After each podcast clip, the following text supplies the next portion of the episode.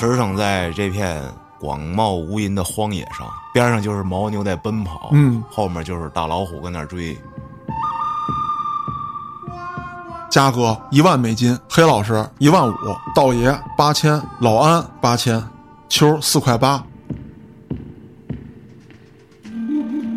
话音未落，这逼哩就把枪掏出来了，哒哒哒哒哒。现在我是钱最高的人了。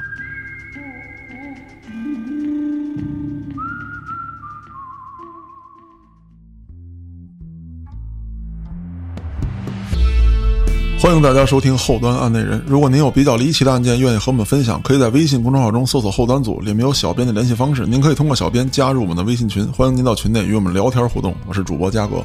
我是老安，哎，这期又是咱俩，嗯，开开心心的聊个案子。快乐二人组，哎，不过老安今天这个案子呀，其实特别适合咱俩发挥一下子。嗯，怎么说？我相信你肯定特别喜欢，嗯跟你玩的一款游戏有关，啊，《荒野大嫖》不是镖客？我操！这咱们今天聊《荒野大镖客》，哎，那太牛逼了，是不是范德林德邦的事儿？差不多。一会儿我会聊到几个人物，是这个《荒野大镖客》里面的这个人物原型我操！啊。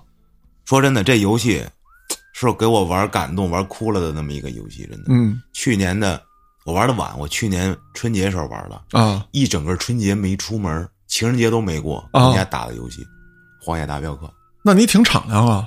还行吧，都不重要了，我已经融入剧情了，我就是阿瑟摩根当然，我了解《荒野大镖客》啊，其实还不是游戏，啊，电影吧？，对电影。克林特·伊斯特伍德，对对对，当当当当当，哎，那个音乐哎啊。片子太经典了，其实后续的很多这个影片呢，都有照搬他这个桥段呢。它是最早的这个西部片嘛，对，啊，就是找兄弟，然后每个人有特长，然后最后一起干点什么应该最早的应该是七武士，啊？对，七武士泽，明的那个，对对对找一波人守村儿啊，对。啊，后来又有什么豪勇七蛟龙啊，什么乱七八糟的，哎，但其实呢，真正的这些荒岛大镖客啊，还不像游戏里或者电影里演的那么正义或者英武。哎，他们就就是一帮说叫帮派啊，哎就一帮流窜犯，对拿着枪抢劫，对，嗯。那为什么今天我会突然想起聊这个案子呢？嗯，是因为一则新闻。哟哎，这新闻还特有意思啊，啊，说的是美国的事儿，但是呢，这个报纸呢是俄罗斯的。俄罗斯报的美国的事儿哎，啊，说这个二零二二年的一月十九日，这个新信息报它是一个网站啊，哎，报道了这么一则消息，说美国正在上演现实版的《狂野西部》，啥情况？说西部各州每天都会遭到土匪的抢劫，主要抢劫的就是一些运送的这个火车呀，还有物资啊，这些车队什么的。啊，俄罗斯的网络分析人啊，这个亚历山大加特洛夫就说：“哎，你看我这个，加特洛夫，哎，你看我念英文不咋地啊，威士忌啊，但是这个加特洛夫啊，说的这个来一弹舌，不是。你看不行吗？啊。哎，不是，人家说了，说这个你说俄文啊，并不一定非得会弹舌，嗯，你只要找到一种喝高了的舌头根发硬的感觉就行。呃呃呃呃呃 d e v i l i s 呃，h 对吧？乌了，呃，呃，对，就这种感觉就可以。苏格不来，哎，对，一定要喝多那叫苏格布利啊哎。那这个加特洛夫就说了啊，说那个你们在亚马逊购买的很多东西啊，已经到不了你们手里了，啊，因为他们被劫匪抢了。这不就是回到一百年前了吗？哎，对。那劫匪是怎么抢的这堆东西呢？他们是抢了运载这些货物的列车，尤其是在美国西海岸，这些劫匪最为猖獗。我他妈玩儿就西海岸，不会都是一百多年前那帮人的后裔吧？这真不知道啊。反正说、这个历史嘛，总是在轮回，可能是因为呃疫情的，哎，对这个原因，然后经济萧条啊等等这些因素吧，他们就开始抢劫。这些劫匪呢，对整个货运的行驶路线啊了如指掌，包括他们在哪站停，他们这个列车在什么地方加油，他们都非常清楚，而且作案手段也很娴熟，上车就撬东西，撬完东西就装货，装完货就走。哇，只不过啊，现在他们不骑马了，恶灵骑士，其实老骑士跟新骑士是没变化的，嗯为啥你知道吗，嘉哥？嗯，你讲讲，老骑士不是骑马吗？对马怎么骑啊？出什么事儿？咯哒嘎咯哒嘎咯哒嘎。哦他骑着摩托车其实也一样，哈雷哦一样的声儿。嘟嘟嘟嘟嘟嘟嘟也是马蹄音。哎，老安，你说到这儿啊，我突然想到很多年前网上有一个段子啊，就是每种品牌的摩托车啊发出的都是品牌名，为啥呢？你看啊嗯，Suzuki 啊，这个它的声音是这样的，Suzuki，四缸的那种，对，然后加加油门啊。Honda 啊，Honda，哎，我操。然后那个哈雷。啊！Harley Harley Harley 哈啦啦啦啦啦哒哒哒维森，还真是啊，还没说还真是这个很有意思啊。啊，那咱们说回这个案子，哎，嗯你看一聊到这个，好像就特别开心啊。开心开心。嗯那据这个美国这边的报道啊，说据统计，二零二一年的第一季度，洛杉矶地区每天约有九十节的车厢被抢劫不认识内部人员吧？啊，这个倒不是，就是他们生抢。我操！那俄罗斯这边就更有意思了啊！二零二二年的一月十七日发表文章说，美国创下了犯罪率新的记录，自二零一九年以来，谋杀上涨了百分之四十。纽约时报又说了，截止二零二一年底，由民主党掌舵的十二个主要城市创下了谋杀率的新纪录。根据二零二零年的联邦调查局公布的犯罪数据啊，这个二零二零年美国的凶杀案上涨了百分之三十，这也是联邦调查局六十年前才有过的数据。这是局势一动荡，这帮人都是存不住了。哎，没错。再加上我琢磨着啊，这个老美的持枪率啊太高了是，啊，憋得没辙了。你包括我记得是两年前吧，说抢这个美国这些奢侈品店，那不也是说这个经济萧条啊、疫情影响等等等等这些事儿吗？而且这枪击案各种发生的学校里，他们拿枪太容易。对，嗯，有辆摩托车带着枪，你不就是现在版的荒野大镖客了吗？是，那这个《洛杉矶时报》啊，也就报道了，说近些年发生的这些火车抢劫案，又回到了十九世纪那个牛仔横行的帮派时代，狂野西部再次来临，整个加州又笼罩在一片恐怖之下。赶紧派出赏金猎人，现在也有也有现代版赏金猎哦人，，我看过那片子，但他们好像不能拿那个致命武器他们是不能杀啊对抓回来啊！对对对啊。有一个大哥大满头脏辫儿，一大块儿老黑吧，啊！据说他抓一百多个逃犯了，全世界最牛逼的赏金猎人。我操，可以啊！嗯，可要说到赏金猎人啊，咱还得把这个时钟往回拨。拨到一百多年前，哎，十九世纪，说十九世纪的美国跟现在的美国有一点相近，不是我刚刚说的这个抢劫案多发，是警力受到影响了。警力不够。对，警力不足了。当年警力不足是因为警察少，嗯，现在的警力不足呢，是因为警察可能是要应付很多这个疫情之后产生的影响，反正他们就是人手不够。人手不够，而且有很多警察辞职嗯，啊，因为给的少嘛。对待遇问题。像那会儿那个西部某镇是吧？嗯，你听这个镇上就几个治安官对，啊，腰里别两把枪，嗯，就管整个镇了，那哪儿管得了啊？对啊村民都没事儿，来点土匪就就完蛋。可不是吗？嗯，那咱们接着说十九世纪的事儿。提到十九世纪啊，我在网上还搜到了一首歌，叫《萨姆巴斯之歌》。嗯我觉得老安有功夫你听听嗯啊。这首歌呢，讲的就是一个当时叱咤风云的劫匪，或者说一名牛仔，嗯他的名字就叫萨姆巴斯。他干过什么呢？就是抢劫火车，啊，杀警察。他最著名的就是抢劫了联合太平洋铁路公司的列车，制造了大斯普林劫案。嗯，那无独有偶，刚才我一开篇说了，这不是有这个运输公司被抢劫吗？啊，被抢劫的这个运输公司里面也包含了联合太平洋。那这不就是历史的巧合吗？哎，有意思了啊！啊，那咱说说萨姆这人，其实跟很多故事当中或者电影当中写的一样，这萨姆一上来啊，并不是一个天生的坏人。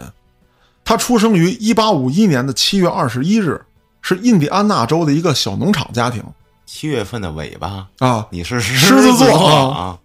哎，不对，七月二十一号好像不是狮子座，是巨蟹座。七月二十三号开始才是狮子座。OK，不重要，不重要 加个继续。爱什么揍的什么揍的。对对对，嗯，咱接着说萨姆。刚才说了，他命犯天煞孤星，出生后不久，嗯父母双亡，他呢就跟自己的弟弟，哎，来到了叔叔的农场家。这叔叔家呢还有九个孩子。哇，你想这一窝孩子住在一块儿，怎么说呢？得折腾哎，就别想着受教育了。啊！对，你可能在农场呢干点农活，不愁吃不愁喝。美国西部的农场也大，是吧？好几千头羊，好几百头牛，是吧？就就就反正大嘛，啊，还有马，不愁吃，可能也不愁喝，饿是饿不死，但你别想受啥教育了。是比较蛮荒。对，在农场呢，那你可能也接触不到什么文明，对吧？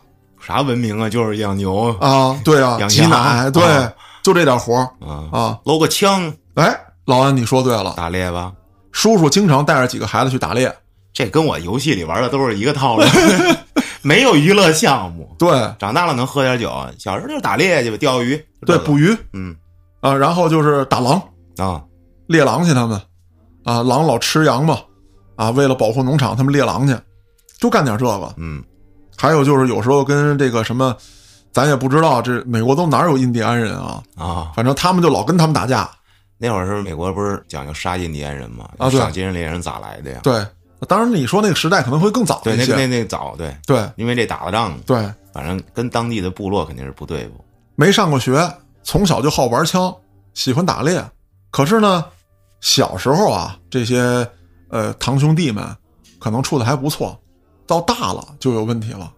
谁都知道，咱十一个孩子就这一个农场，归谁呀？最后咋分呢？哎，这时候呢，这个萨姆就带着自己弟弟说：“咱走吧，嗯，叔叔把咱养大，也算对得起咱，咱别跟人家争家产。”这还挺局气的，啊，挺讲究。从叔叔家呢要了两匹马，要了把枪来一桶红红红三角巾，哎多发了，带了瓶劣质威士忌威士忌哎啊。这哥俩呢就南下了。南下之后呢，先到了密西西比找一地儿打工。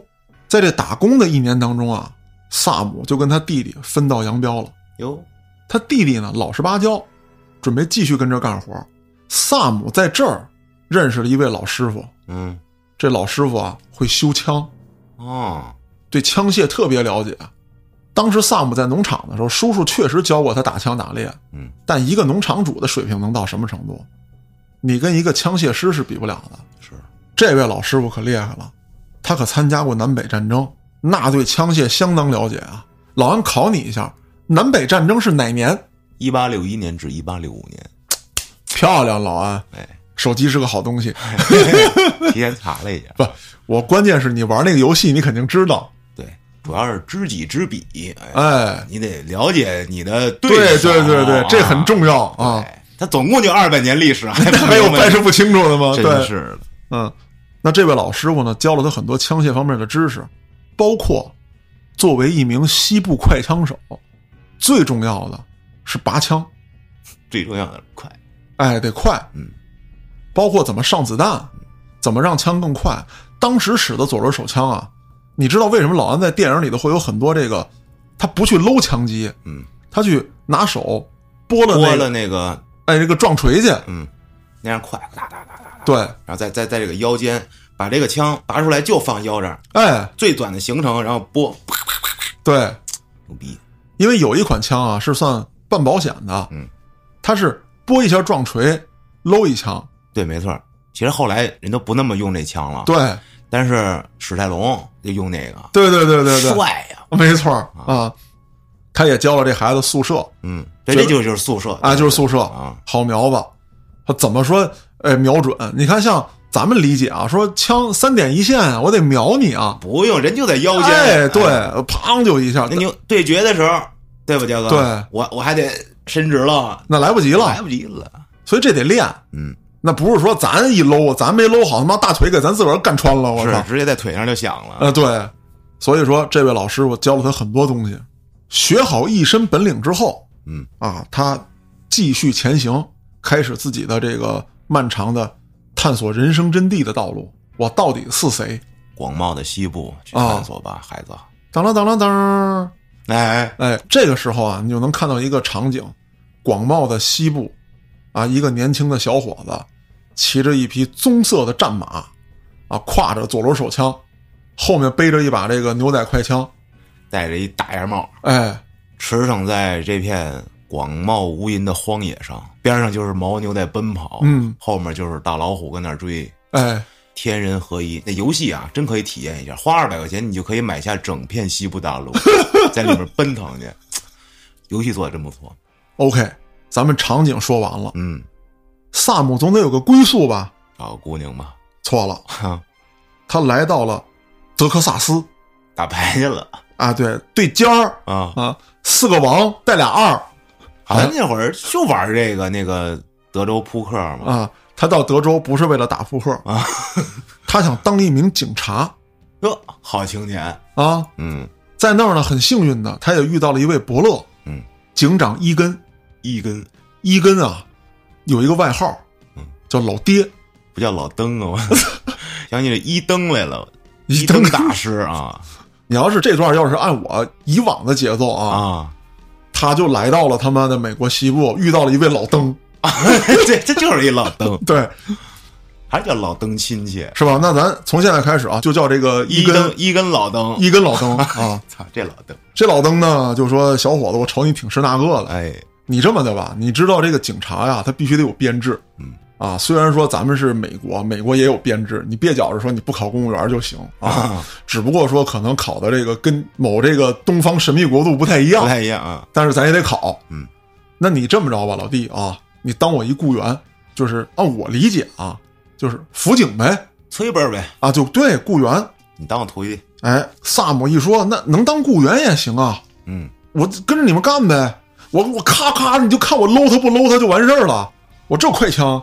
可是这个老登啊，上来根本没让他执行任务，啊，说你现在主要工作啊是给我们养好马，我操，我们随时用马，你得随时把马牵过来啊，你得保证他们膘肥体壮，能跑，别闹病。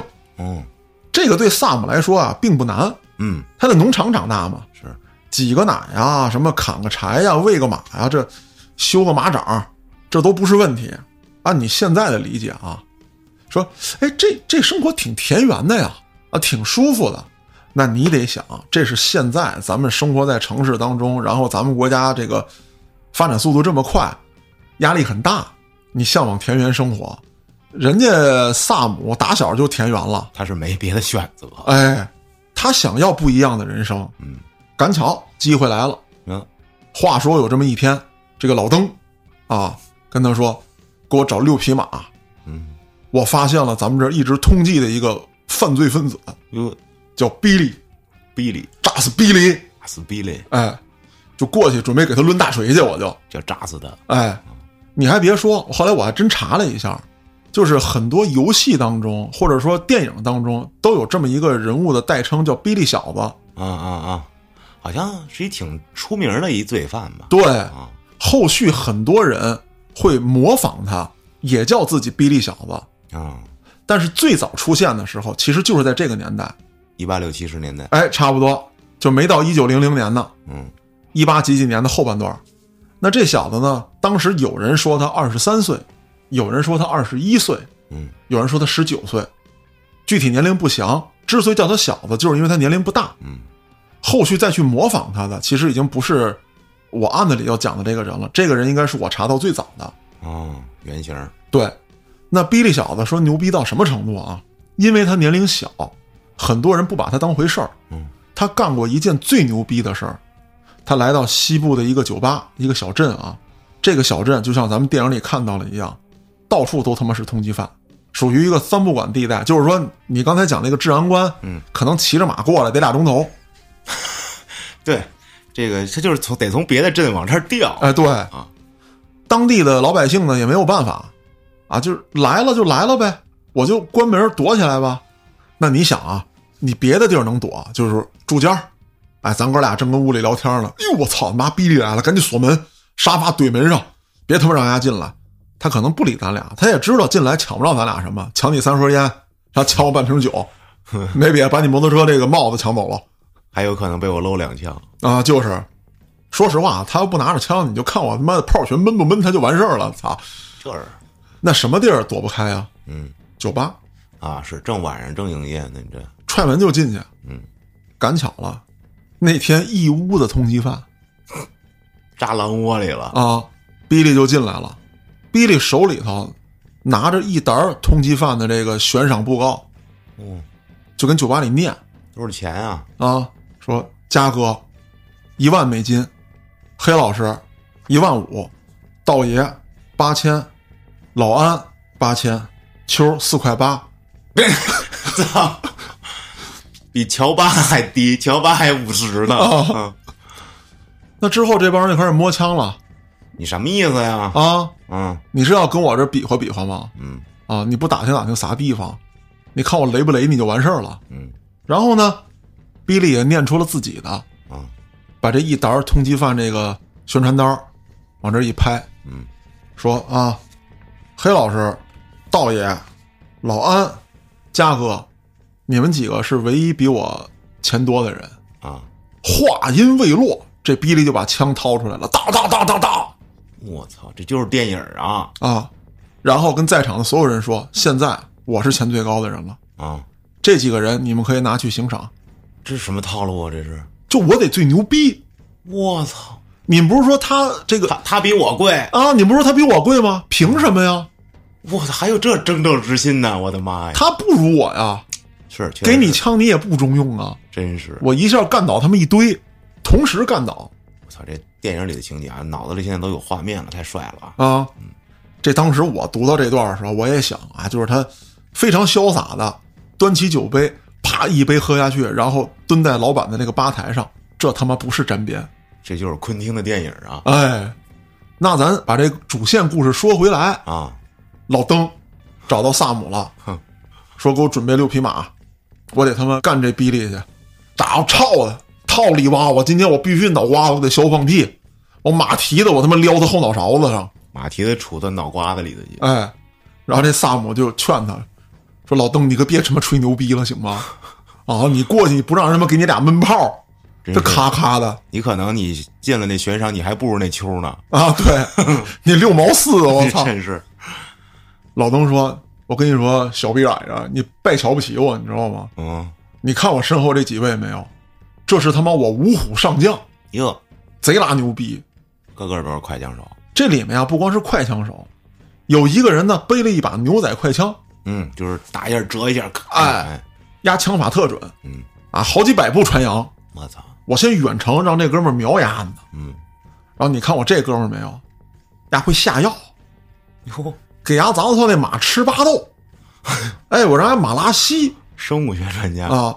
你再看我这几个哥们儿，那枪法贼拉准，个个嘎嘎地啊，贼生猛，过去就跟他一顿突突。我们几个都写好血书了，啊，就过去今天必须跟他玩命。这就是电影儿。今天这标题我都想好了，之后呢，这六个人骑着马扬长而去，然后这萨姆跟农场就琢磨着说：“这他妈扬名立万的机会啊我能让给你们吗？啊，不行，我得去啊，错过了今天，我还得当司马懿。可不是吗？”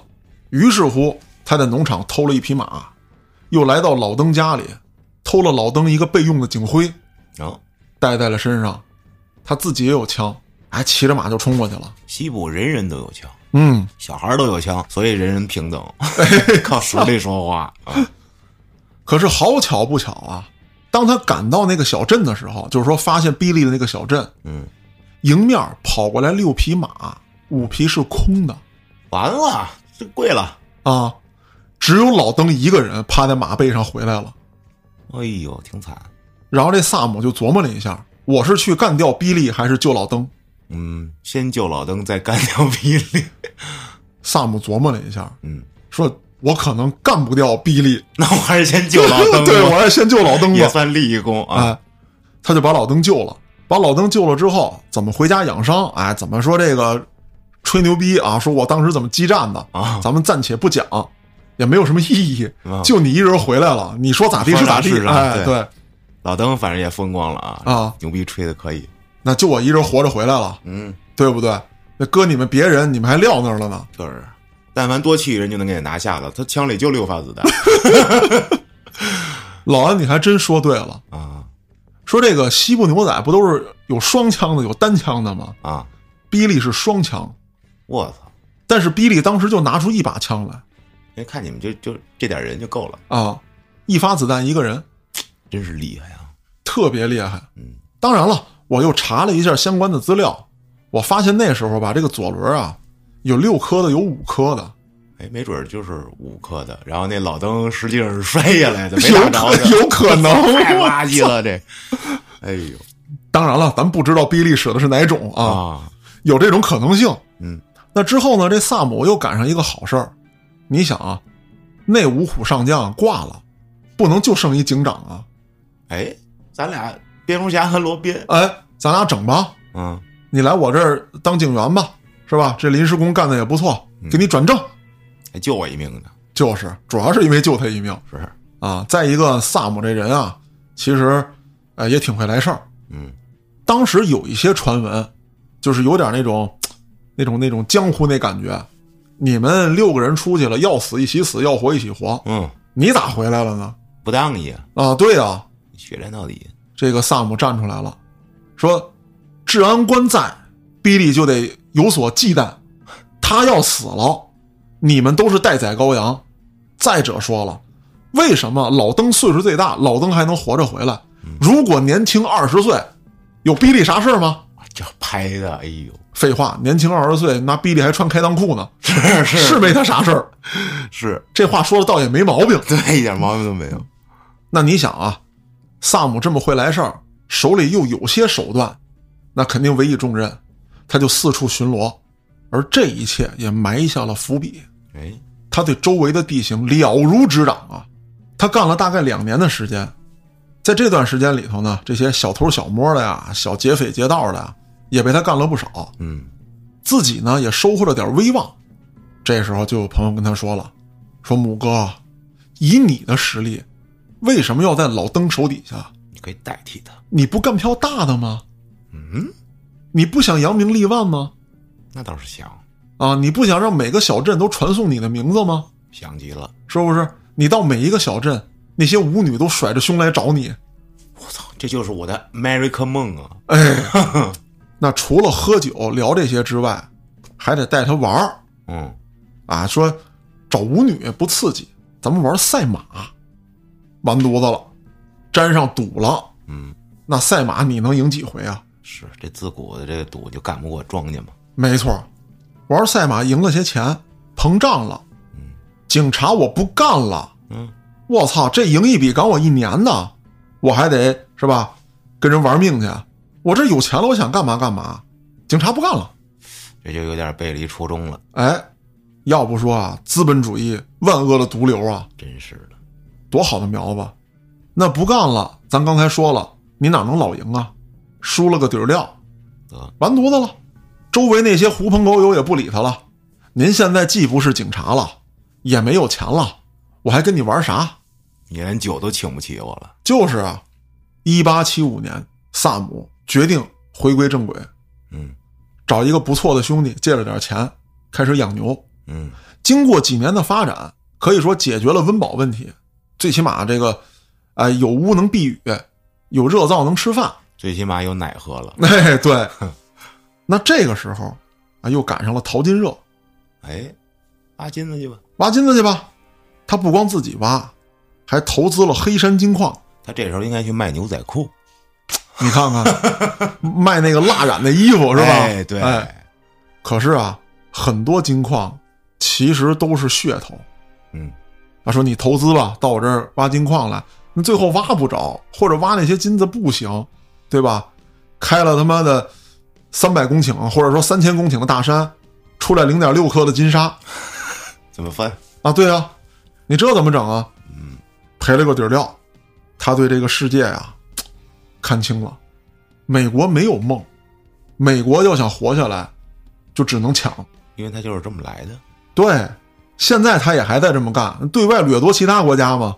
然后美其名曰我们是正义的，哎，咱也不知道这正义怎么就到他们嘴里就那样了。可不是吗。嗯，他最起先啊，自己一个人还不敢抢火车，嗯就抢点什么呢？这黑山的这矿工，嗯，给你们这样的钱财都抢没了。包括黑山地区，除了矿工之外，有一些有经商头脑的人到那儿做买卖去，嗯卖牛仔裤什么的，啊，卖牛仔裤那波儿，卖点吃的，然后卖点什么镐把子，啊，哎，这我跟你说，这儿卖镐把子这这是正经镐把子对，没毛病。我跟你讲，前面那厨子还得抡呢，哎啊，他就抢这些人，嗯抢了几票之后，就成立了黑山帮。当地警方呢也是一直在追他们，没有办法。他在黑山这一片啊，早就把黑山的每一寸土地都踩明白了。有时候跑进山里，突然就消失了，为什么呢？他知道哪有一山洞啊，矿洞啊什么，啊，就钻进去了。包括有几回警察把他堵在矿洞里面了，四通八达的跑了，跑了，而且还借助地形干掉了一些警察。厉害，说他最神的一次啊，这人厉害到什么程度？枪法极准，警方追到洞里，那洞里黑呀、嗯，他就诚心的擦了一火光。你知道他们用那火柴吗？不是一次性的，不光是这个，就是说他不用像咱们这火柴似的，非跟那块儿有那个磷的位置划，啊，他们那火柴跟哪儿一划都着。嗯，他把这火柴划着了，扔出去了。警察看见火光之后就开枪，他照着警察响起这个枪焰的那个地方，嗯，亮起枪焰那地方开枪他，们的位置，啊，梆就给干了。战斗经验丰富，警察比不过他，他就在这流窜。你想啊，他这几次抢劫之后成了名了，小弟就跟过来了嗯啊，笼络了一帮人。其中有一个小弟呢，也是一名劫匪，嗯，当时就让萨姆看上了。如果没有萨姆的话，肯定是这位小弟统治了黑山，成立黑山帮。哟，那看来这能力也可以，可以的。萨姆是怎么让他心服口服的呢？嗯，他跟踪这小弟，就是永远让你看见我，你知道我在追你，啊，你就是甩不掉我。嗯，你不要跟我对枪吗？咱俩对呗，离着倍儿远，当一抬手，你帽子掉了，我不杀你。哦，他要收他，对，那你想啊，遇到这么一高手，我操，一看自己不是那个，我跑吧。嗯，你跑，总有跑累的时候吧？你支一帐篷，生堆火，跟那儿烤点这个火腿肠吃，然后吃饱了睡着了。等你再一醒的时候呢，发现萨姆就坐在你帐篷外面 阴魂不散，啊，然后你摸枪，我操，枪呢？没在。你瞧，按理说这些牛仔啊，应该极度机警，嗯枪不离身。你能在我睡觉的时候把我枪摸走，也就能在我睡觉时候杀了我。是，但他没这么做。比方说啊，这帐篷离火堆两米，这萨姆呢坐在火堆边上，把这个枪搁在火堆与帐篷中间，你来拿，拿吧。然后快哎，这萨姆呢就接着呃拿这个树棍子捅这火，啊，哎捅。这人呢就起身，慢慢的走到枪这位置，萨姆一抬手，当就打这枪上，枪又弹飞了。这他妈是故意弄我呀，整我呢，对啊，那最后这小弟也急了，嗯。准备跟他近身肉搏，嗯，没打过萨姆，还练过八极拳，近身功夫也挺了得。嗯。没打过萨姆呢，萨姆还不杀他，也不跟他说话，嗯，把他揍一顿，起身就走，马跟枪留给你。这小弟估计琢磨这人有病吧，有这个啊大病，真是，然后最后绷不住了嗯，大哥你想干啥？你直说行吗你？说吧，啊，你让我干啥我干啥，你不行的话，你你你这么的，你那个，你看那重金属，要不我吃点，我给你表演一个行吗？你见过炫吗？我给你往这酒里面，我给你搁点鱼泥去，我给你炫一个，大哥行吗？快逼疯了啊！后来还说了，我就瞅你是那个，你必须跟着我啊，否则的话你就被埋没了，老弟，大哥你早说呀，哎呦我，你何必呢？我你都快他妈给我折磨疯了，我操！那之后他一共笼络了六个人，嗯开始抢劫火车。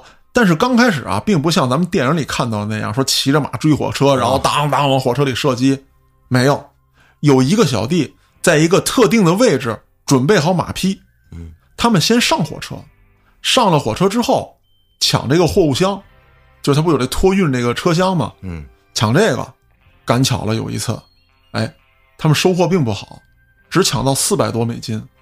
可是呢，这车厢里面有一个保险柜，说你他妈把这保险柜给我打开，跟那个列车管理员说，嗯说这个打不开，这个保险柜啊没有密码，也没有钥匙，是定时的，啊，就是比方说，我从北京这火车开到上海嗯啊，需要这个十五个小时，到十五个小时的自己开，开了之后，由在上海的那位接应人员拿着钥匙上来拧开它，如果时间没到，以及没有那位人员，就是上海那位人员拿着钥匙，打不开。那怎么办呢？马上列车到下一站之前要减速嘛？减速的时候，我们这兄弟带着马就过来了，啊，这不能等了。之后他又发现，哎，这有几个木箱子，给我他妈撬开，木箱子里面有一些金条，还有美元。嗯，我操，这个数量也不小啊！那个保险柜里面其实装的是钻石，哦，其他的因为金条啊还有美元啊，这个怎么讲呢？体积太大，嗯，装不到保险箱里。但是这几个木箱子撬开之后，这哥几个发了。虽然没抢到钻石，但是也可以了，完成了原始资本积累。没错，我先介绍一下这六人团伙，为首的萨姆，其中还有一个首席小弟，就是我说被萨姆一直逼着逼疯的那人啊，乔尔·克林斯，另外一人杰克·戴维斯、吉姆·贝恩、比尔·赫弗里奇，还有汤姆·尼克松。当然，这个尼克松不是总统那个啊。那这次火车大劫案，也就是我刚才提到的那个非常著名的大斯普林火车劫案。嗯，那这里面的乔尔·克林斯，就是你《荒野大镖客》当中的一个人物，我操，名字很相近，你可以去找一找去。他是二号人物，那不会就是摩根吧？因为大镖客有一第二部，第二部是、我觉得是最牛逼的，他就是主角就是帮派里的二号人物啊被收过来的。我操，这可以一会儿百度一下啊。啊，你可以找一找。嗯，除此之外，还有一个人，可能不是主角，但是你在游戏里能见到。一会儿咱们说。好，那咱们说说他一共抢了多少钱？当时他们一共抢了六万多元的现金。那这六万多元，折合到现在啊，等于是一百多万美元，我的妈呀！可以说是一大笔了。嗯，还有很多的贵重物品，什么金表啊，什么这个名贵的首饰啊，都抢了一堆。嗯，抢劫完之后，当时萨姆就说了：“弟兄们，咱把钱一分，各自跑路。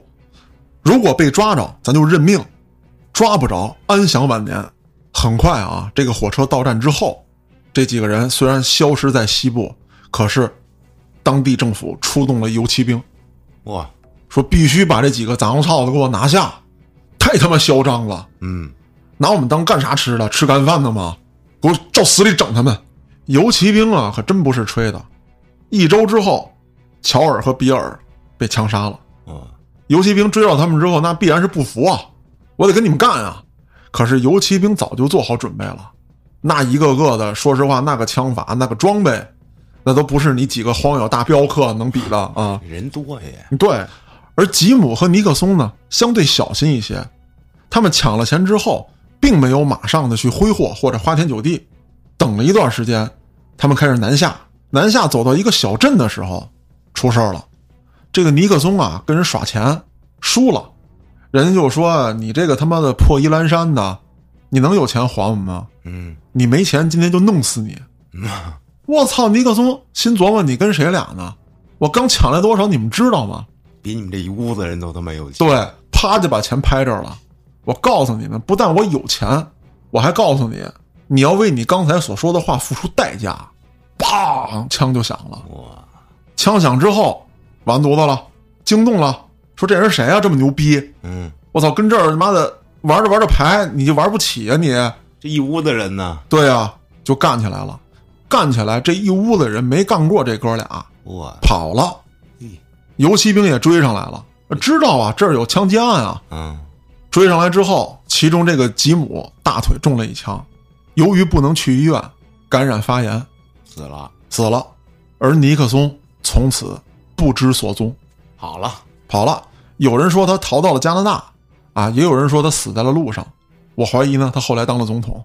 哎，我自己瞎猜的啊。嗯，那也至少得改个名儿吧？对，那另外一组呢，就是萨姆和杰克，嗯他们的经历呢更加的波折，他们没有南下逃跑，嗯，他们逆着走，北上。他们北上之后，又绕到了美国东部，准备从美国东部南下，等于兜了哎，兜了一大圈嗯。而且在这个过程当中啊，他们还遇到了南部的士兵。嗯，他跟南部士兵说呢：“我们是逃荒的，也就蒙混过关了。”等萨姆再从南方回来的时候，换了一个身份，摇身一变成了一位大老板，嗯，生意人。哎，我要在这一带啊投资我的家乡，嗯，后来又笼络了一百多小弟，哇，又来到哪儿了？又来到了他梦开始的地方黑山。又回到矿里了对他一直觉得这地方能挖出金子。啊！这个时候的萨姆啊，其实我觉得有点贪得无厌了。你这已经摇身一变了，就好好的当你的老板呗。对啊、你为什么还要回来？为什么还要挖这个金子？嗯，如果没有这一出，他后来也不会出事儿。听听，大家发现他的不对劲了，他挖金子其实是假，在这一带继续实施抢劫是真。他都这么有钱了，干嘛还抢劫？这事儿刚开始我也不明白，后来我继续看这个案子，找了很多报道之后，我终于明白了。嗯，他认为黑山有金子，许多人也认为黑山还有金子是可以挖的，只是我们没有找到矿脉。那如果挖不到金子，我又不能把钱全赔进去，怎么办？黑山有金矿就是一个大噱头，哦，就会有无数的人来这儿淘金。我把他们都给抢了。对了，哦，有点远见啊！而且所有人也不会想到是我金矿老板在实施抢劫。哎呦，真是可不是嘛！然后我也装装，我也被抢了什么的。对呀、嗯游骑兵当时已经怀疑到他了，嗯，因为有一些罪犯没被抓住嘛。你这个人，又让我觉得有点眼熟，只是现在没有找到你的把柄。这下又让我想起游戏里的平克顿侦探来了。这哦帮人受雇佣嘛，就抓这帮逃犯。嗯怎么抓呀？那会儿就靠个画影图形，对，改个长个胡子什么的就认不出来。认不出来嗯，啊。包括几年过去了，这人胖了、瘦了对，啊，什么之类的，嗯，你根本看不出来。可是他遇到了人生的宿敌哟老登。啊，这老登返场了老登来到黑山了，啊！他一见这小子就知道，这他妈我认识啊！你不就是当年的萨姆吗？嗯然后游骑兵跟老登聊天的时候，几个人喝酒，老登说：“我给你讲讲啊，当年我带着五虎上将啊，逮比利，我让他给我，我本来想扎死他，然后他给我比利了 啊。”然后就聊起萨姆来了。啊，然后这个游骑兵一说：“哎，萨姆，哎，当时火车抢劫案这不也是萨姆吗？是不是一个人有没有可能性啊？”啊？这时候他们就想去抓萨姆，嗯，但是当萨姆见着老登的第一眼的时候，他就知道自己要败露，跑，跑了。老登就开始带队追萨姆。嗯老登对萨姆非常熟悉，他知道萨姆有一个习惯，嗯他会给马蹄上包东西，啊包上东西之后啊，就很难留下马蹄印。哦而且当时这些游骑兵去追这些逃犯的时候，他们还有一个特殊性，就是要不你就换马，如果你不换马的话，因为每一个马掌它的磨损程度是不一样的，你在这留下的马蹄印不一样。那如果你换马，我就去查你从哪儿换的马；如果你换马蹄铁，我就查你从谁那儿，从哪个马的修脚匠这个手里头啊换的这个马蹄铁，给马修的脚，我都能找到你。有两下子，但是老登非常了解他，嗯，他一看这个特殊的马蹄印就知道，这应该是萨姆的行为。没跑了，就是他徒弟呀。对呀、而且这招是他妈我教你的。哦，那他更知道了。故事呢，并没有像咱们想象中的那样，说萨姆跟老登对线那应该老登输了啊。啊。对呀、所以说故事并没有这么发展。嗯萨姆呢，在一个小镇被发现了，这个镇呢叫原石镇，他要干嘛呢？他要去原石镇抢银行，哦他没钱了，因为他被发现了嘛。啊他一直在跑路，他打算去抢银行，可是原石镇的这个老百姓啊，民风彪悍，哦全民皆兵，跟萨姆干起来了。萨姆虽然活着逃脱了，但是最后被老登带着游骑兵找到了。嗯萨姆倒在一棵树下，当时抓捕人员从他身边路过的时候，以为他是一个受伤的这个修铁路的工人呢。哦老登因为年岁大了，走得比较慢，那几个抓捕人员呢没有发现他，但是这时候的萨姆已经是垂死状态了，他招供了，我就是你们要找的萨姆巴顿，那个通缉犯。嗯，你得救我对你这时候不管我，我就他妈真死了。啊！就这样，不可一世的萨姆巴顿被抓获了。那么在萨姆巴顿执行绞刑的时候，是老登把绳索亲自套到了他的脖子上。这他妈太电影了。这老登其实是主角 对啊，今天讲了一集老登的老故事。登的故事，操！你这嗯第二个原型《荒野大镖客》这没说呢。哎，我刚才不说了吗？这个萨姆不是一个人跑的，啊萨姆跟杰克一块儿跑的。啊刚才说了萨姆的结局了，不还有这个杰克呢吗？啊杰克其实他就是《荒野大镖客》里的一个人物，他来自另外一个帮派，是被萨姆策反过来的。这个杰克就来自道尔顿帮。这我好像记得，这跟游戏里那个剥皮帮好像有点什么关系啊这个怎么说呢？因为这个游戏我没玩过啊，啊不过名字确实听过。其实道尔顿帮在萨姆横行无忌的这个年代啊，还不算有名。嗯，他是从一八九零年开始，那正好是游戏的那个年代对，开始有名的。